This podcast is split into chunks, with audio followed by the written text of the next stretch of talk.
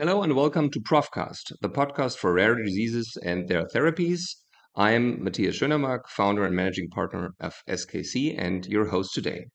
As you probably already noticed, I'm welcoming you today not in German, as usual, but in English. The reason for this is that I have the pleasure and privilege to welcome two very charming ladies from England. My two guests are Rebecca Stewart and Nicola Miller, the two founders of the Rare Revolution magazine. The Rare Revolution magazine is a global digital magazine that gives a voice to patients affected by rare diseases and to the associations that represent and support them. Rebecca and Nicola have been advocating rare diseases with their magazine for over six years now, releasing over 30 rare disease editions along the way. Rebecca Stewart has 30 years of client care experience and is passionate about knowledge sharing and building networks. Nicola Miller is editor in chief of the magazine and the driving force behind its creative vision. Rebecca Nicola, I'm very glad to welcome you at our Profcast about rare diseases and their therapies. Oh, thank you so much for having us. Thank you. Let's start with with Rare Revolution magazine, which is a very powerful um, and impressive name. What is it about, and and what's the goal of the magazine when you when you founded it, and has it changed over the time? I think um, the idea behind it uh, really stems from our roots in advocacy, which I think Nicola will tell you a bit more about in a minute. But we realised that there was a really big gap in accessible information and also platforms for multi stakeholder collaboration and network sharing. So, what we wanted to do was provide something where we gave a voice to advocacy and patients to be able to really talk about the things that mattered to them rather than the things that perhaps the press thought mattered. Um, we wanted to be able to have something that wasn't too scientific in its language, that really meant that regardless of who you were that was reading the publication, you could really derive value from it. And also to allow people to really understand what was going on in that ecosystem I think rare diseases is fairly unique in terms of medical engagement across stakeholders. Advocates and patients are hugely informed about their disease and their conditions. And so being able to bring them in as an expert voice alongside um, colleagues from industry, research, and healthcare, we felt would give a really powerful platform. Um, and so, really, this magazine is all about trying to change conditions and attitudes for the rare disease community. Nicola, you, you want to add something to that? What made you tick and move this idea forward? Yeah, so I guess I mean it, it's it started off quite a while before the the inception of Rare Revolution magazine, and it, it started off like most things in rare disease, very personally. So my son was diagnosed at 12 months old with an ultra rare condition, xeroderma pigmentosum, and at that moment in time, you know, we felt really helpless. We didn't understand the condition. We couldn't even say the name at the start. It seemed very overwhelming. And so Rebecca and I, who are, are, are actually sisters, we hadn't worked together before, but we came together to form a charity called Teddington Trust, which went on to become a global charity for people with XP. And actually, we've just rebranded, which is a big part of our story there, and become a new organisation, Action for XP. So it was a very personal sort of starting point. And in those early days, we tried to do a lot of awareness raising to try and get the word out about XP to make things easier for our son and for others living with a condition. And we had lots of really great projects that we were sharing, and we we wanted to, you know, we did press releases talking about all the good work we were doing. And without exception, what we found every time was that there was huge interest from the mainstream media, but they dropped all of the work that the charity was doing. You might be a little sideline at the bottom, and they would run with the personal interest story. So they'd take photos off of our Facebook and they'd have these very kind of boo-hoo sort of um, narrative, which was not how we were living as a family. We'd never lived like that. We're very optimistic. And they ran these big stories around the condition and around our son and all of the the advocacy work just dropped away and we were so frustrated and so over the years of running the charity we got talking to other charities and the the the essence of it was exactly the same everyone else was felt really overexposed. You know, their sons and daughters were becoming the poster boy for the condition which they didn't really want. But they weren't getting out the word of what the charity was actually doing and that call to action as to how people could help. So, it, in some respects, it was really meaningless awareness. It's a flash in the pan, it's a big splash that day. Two days later, you know, people have gone, oh God, that's awful. And then it's forgotten about. So, it wasn't really lasting.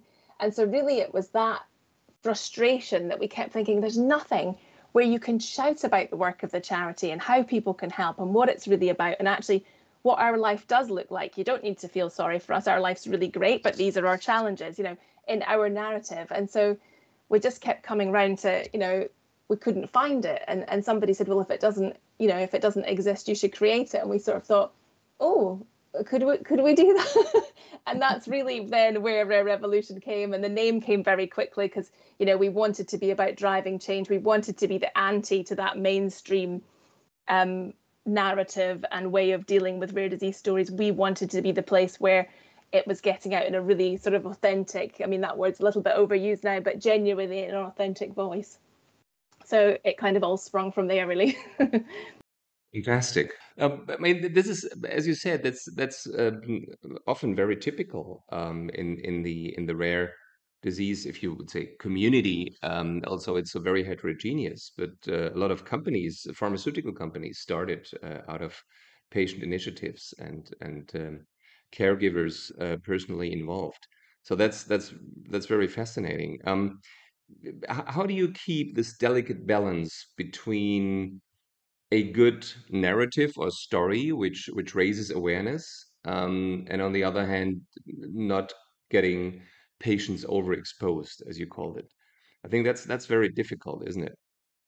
Yeah i think that's a it's it's our real prime objective and you know i particularly working on the editorial side spend most of my sort of week talking to to families and talking to different stakeholders and it's really important that, that we don't do that and so we do try to avoid going to the same people all of the time. We'll say to them, who else in your community? Let's dig a little bit deeper. And we it's really important, especially in some of the work that we're doing where there are always those front people, but actually then it becomes the narrative just becomes their experience. And so we do make great efforts to delve behind that and do calls for people that maybe have never shared their story before to share their experience rather than going to kind of the go-to people necessarily in that disease. Um, but the, the delicacy with that is that sometimes it is the first time they've ever said their story out loud. And sometimes that in itself can be really emotional and really difficult for them. So we have to be very sensitive to that. You know, all of our team really have either a direct relation to being a caregiver or a rare disease themselves. So we're all very sensitive to that. Um, and there have been times when we've done interviews and we've got to the end of it and we've thought, that's just not really appropriate to share because that person actually needs more support than needs this kind of exposure. And so we've gone back to them and suggested signposting to maybe where they might get more help. And we've said, you know, let's let's park that for another time because it doesn't feel appropriate to share that where they might be in their life at that time. And we have a really honest conversation with them about that. Um, but it's yeah, it's, it's a constant it's a constant juggle, and I think you know we've just worked really hard with it. We also ensure that every contributor sees their copy before it goes into the press, which is very unusual. In mainstream, you're very unlikely to see what's going to go out. You certainly wouldn't see the headline before it goes out. Um, but most of our contributors, well, all of our contributors are offered the opportunity to read the copy, to make any changes. I think the other thing is sometimes people say things because you get into a very nice conversation. It's it usually feels really organic. It's not like a question and answer. It's it's a conversation. So sometimes they say things that you know they don't want to see in print, and they don't always say, "Oh, that's off the record." So that's our judgment to think they probably didn't want to say that about their ex-husband or their mother-in-law that wasn't supporting them or you know and and just filter out some of those things. So that's that's just the expertise of the team to know when those things don't go out or you know the shaming of the medical profession that they might have dealt with or things like that. I think you know it's just part of the skill that we've learned to to work through that with people. And i think um to, just to add to that, that that can be one of the challenges when you're working with industry, um, with any sponsored disease awareness, which is is a really fantastic opportunity to really do a deep dive into conditions. Um, and occasionally, what will happen is um, that perhaps their their patient engagement person will know some of these families really intimately and know their story and when the text comes across from the interview that we've done there might be um, things missing from it. And they often say oh but i know this has happened or i know that that has happened in this person's story. And i said you know what we have to explain is that yes but there is a difference between that person having a an honest conversation with you to help you support your awareness of disease burden knowing that that information is is um, anonymized and that it will be used in an anonymized fashion there's a difference between that and publicly sharing your story in the press. And that's what we have to remember is that these families have their children in schools they have colleagues they have neighbors and they won't want everybody to know every burden and challenge that they're they're engaging with. And so being really sensitive to that is important. Understanding how press affects an individual and a family. It's not always positive and they're not always prepared for it. Well, um, I mean, you, seem to be very, very close to to the patients and the families.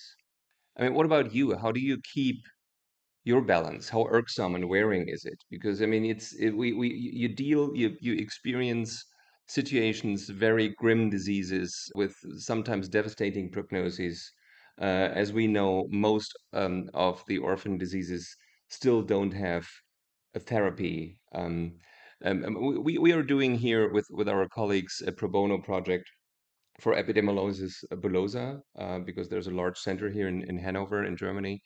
Um, and we're supporting them where we can um, with with strategy work actually to, to raise the awareness, probably also to raise some money but um, even though our colleagues are MDs and PhDs and have been working in the clinical setting for, for a long time, they're they're deeply uh, impressed by the disease and, and by the situation. So so how about you two? What what keeps you upright, and uh, how can you you know how can you function um, being exposed to so many situations that are that are sometimes uh, also very depressing, probably? That's a really good question. And, and actually, thank you for asking that because I think that when you do get into this sort of situation, people also forget that actually you're the families and the advocates too, and sometimes you need, you need support. So um, it can be very overwhelming. You know, I, I, I can't pretend it isn't, and it's it can there can be times when you're doing interviews and it's really jarring. It's really difficult. Most stories are very difficult to hear.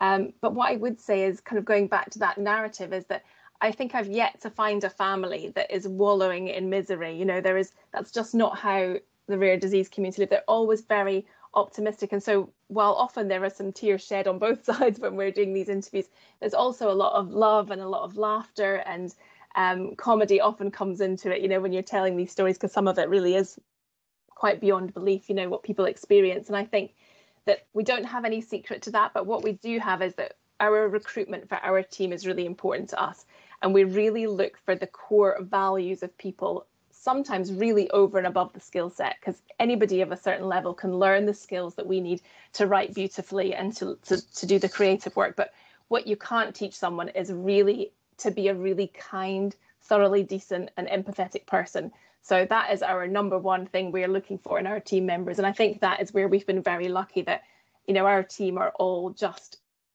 the best human beings. And so we don't have to teach them how to do it. They just naturally know how to engage with people and bring out their story and be sensitive. So, um, but yes, it's difficult. Uh, we do have a strategy where if we've had a particularly difficult interview, we'll encourage the team to reach out to someone else, put the kettle on and have a, you know, a Zoom call and just kind of debrief a little bit about what they've heard and, and unpick some of it so that we can kind of park it and move on. Because, you know, when you're spending your day listening to and writing and the responsibility as well of making sure that you get every story correct and that you make it at, in the right tone is is quite it's quite a big responsibility. So we try and share that and, and talk and have really open dialogue to help people offload some of that. So but i think that's yeah it's it's a difficult subject and we get the joy in achieving what we achieve by getting when we see it go out there and we see the positive response to it then it makes all of the the tears and the grey hairs and hard work worthwhile. Yeah, it's a big responsibility. You know, you're you're basically telling somebody's story, and you want them to be pleased, and and not only that they're pleased, but that it is impactful, and that that people derive value from it, and that there has been some meaning behind them doing it. Because when you share a piece of yourself like that, it's really important that it actually achieves what you set out to do. And of course, in a digital era, we've never been um, exposed to more communication than we are at the moment. So you have to make sure that every piece that you produce really counts for something. How do you how do you select uh, your your topics? Uh, what criteria do you use to make the selection uh, for for individual stories, specific diseases in your magazine? How is this editorial process? um, or how can it be described? It's really a partnership, I guess, between editorial and business development. So Rebecca and David on business development are constantly in dialogue with people about what's happening, what's the next thing, you know, what where are things going. But then in parallel, myself and Jeff and Emma and those of us on editorial have got our ear to the ground about the stories and, and what's happening with the patients. So it, it kind of just always seems to come together really beautifully. We set our editorial calendar usually for a year in advance, and then we use that time to sort of curate and, and work with individuals on the stories. Um, and as I said, we work hard to kind of get below that initial layer so that we're bringing people in that we might not have heard from before. But it's kind of a partnership, really, I'd say, between all of the business, you know, Becky on comms as well. You know, what are we hearing? What are we seeing? And what seems really timely. Yeah.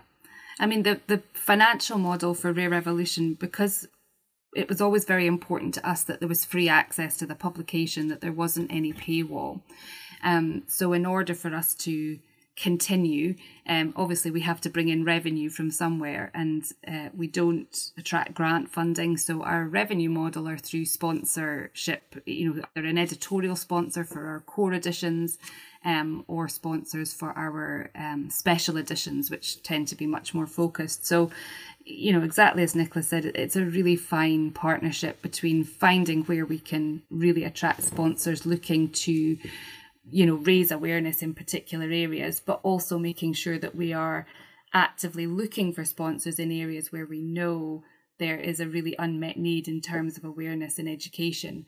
Um, you know, especially in some of the ultra rare disease areas, it's it's really difficult for those communities to find their voice. So it, it's really that sort of active making sure we're looking for people in the space that can really help support that disease awareness and understanding what's important to the to the families and the advocates that are at the grassroots level. I think another thing that's really important to, to add is that we're we're very independent. So while we have a sponsor for each edition, we uh, reserve all editorial control. We don't have any editorial input from those sponsors. So while they might bring people and make introductions and they'll have a thought leadership piece, they are not vetoing whose voice is heard and they are they don't have sight of the articles before it goes out so they're not vetoing the content in any way. And that was really important to us from day one and we have maintained that. Sometimes it's a challenge because it's difficult. Pharma like to see everything and there are challenges with that but it's uh, we're absolutely steadfast in that that we do not allow anyone to influence what what that content is. So we can absolutely approach it and release it from a real point of genuine sort of transparency and feeling really ethical about the, the voices that we're sharing. So I think people do wonder that sometimes, well, if it's got the badge of whoever on, does it mean it's all, you know, come from them? And it absolutely isn't. It comes from our team and they do not have sight or any editorial control over it. I think that's extremely important to point out. Um, and because it keeps the authenticity and the plausibility to what you do there and that's excellent. Uh, i was about to ask that um, so i'm i'm happy that you mentioned it. Yeah i think it's important also for the audience to understand this. I, I read there are there are two more areas or initiatives that are linked to this the rare revolution community and the rare youth revolution. Tell tell us a little bit more about about this so the, the Rare Revolutionaries community is a um, predominantly it's a, a, a Facebook group initially, a closed Facebook group which is open to patients and advocates, which we started probably in 2017 as a it's a cross condition um, platform. So what we wanted to do was really harness that peer support and knowledge because whilst individual diseases have individual challenges, a lot of the big part of people's challenges are shared. Um, you know, lack of access to expertise, to, to medical treatments, to research, you know, um, social care. A lot of these challenges are very, very similar. And there is huge benefit in peer support across diseases. And that's what we wanted to really harness. Um, we could not have imagined what an incredible space that was going to become. And it is working better than we ever could have hoped in that you know a new person might come into the community they'll have some questions and immediately the community will respond with signposting. And that could be advocates looking for help on how they might raise funny or the latest platform to use or it could be patients that are looking to be connected with other families um, or looking for advice to signposting to services. And that's both cross condition and cross boundary. So really special place. Um, uh, but of course, it, it has a ripple effect outside, and actually, our rare revolutionaries community is much bigger than just that group. You know, we we work really hard with passionate colleagues in industry, in research, to make sure that we're building this really cross sector network where you know we can introduce people, we can um, connect connect people that want to work together, that think think likewise. Um, and it's really lovely for us because you know we have a kind of a global community of revolutionaries who you know like what we do and appreciate the work and um, when we do get the opportunity to meet them in person it's it's a really special um, special happening and and because of that community we we can work globally with people very very closely some of whom we've actually never met. Um, but we have a really amazing relationship that you know thanks to video conferencing we can you kind of feel like you really know people even though you've actually never met. So it's it's a really great space. Super. Yeah and sometimes it's just very practical issues like you know i if i take this this medication i take it with yogurt and that my nausea uh, you know is not so so extreme as others and, and things like that from from daily life that you can't get out of of, of clinical studies or publications or so no super Excellent. And and what about the the, the youth, the the rare youth revolution? This sounds uh, well almost political, you know. so I think our, our rare youth revolution is something particularly is very close to my heart. So in 2017, um, we'd, we'd, been operating the magazine for a year, and a good friend who we knew through the British Paediatrics uh, Surveillance Unit, Richard Lynn, came to us and said, This is great, this is wonderful, but what about the kids? We need something for them. And we were like, Yeah, no, absolutely, we do. So we came up with the idea of creating a, the Rare Youth Project as it was in the pilot year, which was we did a call for young people with rare disease globally to come together, which they did, which was amazing. And they formed an editorial youth group and they created their first magazine, which was absolutely fantastic.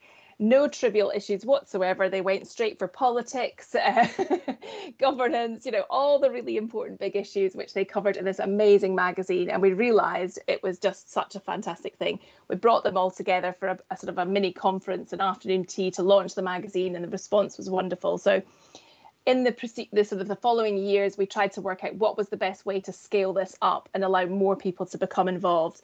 So I think in 2019 we launched the rareyouthrevolution.com, which is its own website. So it's a web-based um, news channel, if you like, for um, sort of the under 12s and then the teens and young adults. And it's completely run by the youth. Um, we are very hands off. So each year we bring in a youth coordinator who is a young person with a rare disease, and they shape that project in their year where they are the intern. They bring in all of the content, they do interviews, they attend conferences on behalf of the young people. We have task forces of young people from all over the world that work on, for example, social media, or we have some working on a genetics and relationships project at the moment, working on the website. Um, and they just really talk about the things that are important to them. It was really important to us when we started it that this was not something, you know, two middle aged women are not going to be able to talk for the youth of rare disease. It had to be hands off and it had to be their thing. And that's really what we've done. And then, as an extension of that, through the work that we did, we really identified that, um, and actually in that first magazine, that one thing that particularly they found difficulty was with getting work experience and getting a foot in the door. And we realized we had this huge pool of incredibly talented people, some with absolutely incredible degrees and all sorts, but because of their rare disease, they were struggling to get their foot in the door to a meaningful career.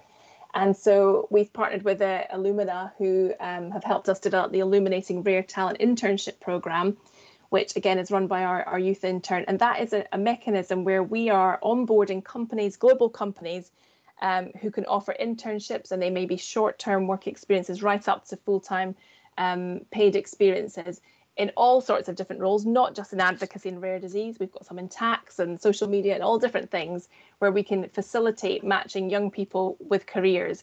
And actually, we've just started really in the last few months placing the first um, young people, and already it looks like some of those are going to turn into full time jobs, which is absolutely amazing to us. So um, it's not just about getting the young people into the companies, it's about educating the companies into the wealth of incredible talent that's out there and trying to remove some of the fear because I think a lot of it's just the fear factor. They they hear someone on see on a CV that somebody needs you know a day off every two weeks for an infusion the panic sets in and they think that's not going to work for us but the reality is that can absolutely work for them you know and we're testament to that because that's how our team is built and we want to encourage others to do that so we're really excited to see where all of the youth activities are going to go in the year ahead and actually today we just have our new youth intern starting chelsea who will be the sort of guiding it over the next year so really excited to see what she brings to it Fantastic. We we we would like to have an intern here, but it's Germany. So that, that brings me to my next question. You're, it's obviously in in English journal. Um, a lot of people uh, speak English, uh, but I understand that your readership originates, for the most part, from the UK, USA, probably Canada. Um, what about other countries, other languages? Is there an, an, idea, an opportunity to get get this this magazine, the text translated? Um, what about a global outreach? Yeah, I think that is something that's that is really important to us. So that understanding what the rare disease um, field looks like in other countries is really important because you know at the moment everything is very uh, kind of UK US centric in terms of you know what we what we know what the information that's out there. Um, and so we do have a kind of short and long term strategy for really developing um, local language as part of our uh, plan.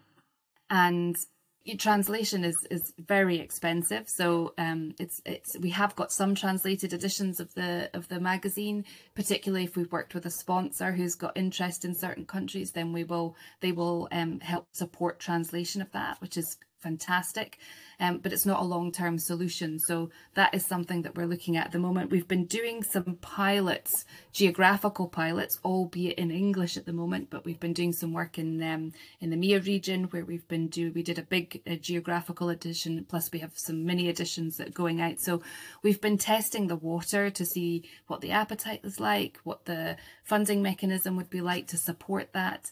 Uh, but yes, it is really it's a big part of our strategy over the next three years, and we do have some, um, you know, some some something in the pipeline at the moment, which you know people can keep their eyes out for. Um, it's early stage yet, but um, providing all of that goes well, we're we're very excited to to see how this develops. I think as well the thing that's important for us is it, it's actually it's not just about translation because of course you know you can translate them but what you want is content that's relevant to the, the region. So it's you know it's not just okay this is what we're, we're doing but it's translated into your language. We want to be able to reach into those regions to share the stories from those regions. So while we are um, global and we do as much of that as we can there's no substitute for being in the region and, and having that. So yeah definitely um, i guess watch the space on that. It's um, in the pipeline. Would be great to have this have this here um, and this this this fantastic uh, work. Time flies. Um, we said it's uh, our our podcast is around half an hour. So brings me to my last question actually, and we end this this uh, the profcast always with with a superhero question. You are obviously our superheroes. Um, I, I I get the feeling, but if you were like in a Marvel uh, comics, DC comics like sense, a superhero, in in which area of rare diseases would you use your your superpowers? It's such a good question. I mean, obviously, if I take the personal side out of it, you know, if I had the number one wish would be to obviously influence the condition that my son has. But if I was to take that out, I think um, my sort of superpower is really is would be collaborator. I think for us, it's the absolute key of what we do, and you know, using what we have to do what we do, and by connecting people. So I think really it's what we're doing. We can't we can't cure every disease. We can't fix all of those things, but what we can do is use the network we have to facilitate and bring people together. So I think that would be that would be mine. Just collaboration and networking and bringing mm-hmm. all the other superheroes together with their expertise to it yeah. to do what they do. Absolutely, and I think it's important that there is that it's it's collaboration and also connection.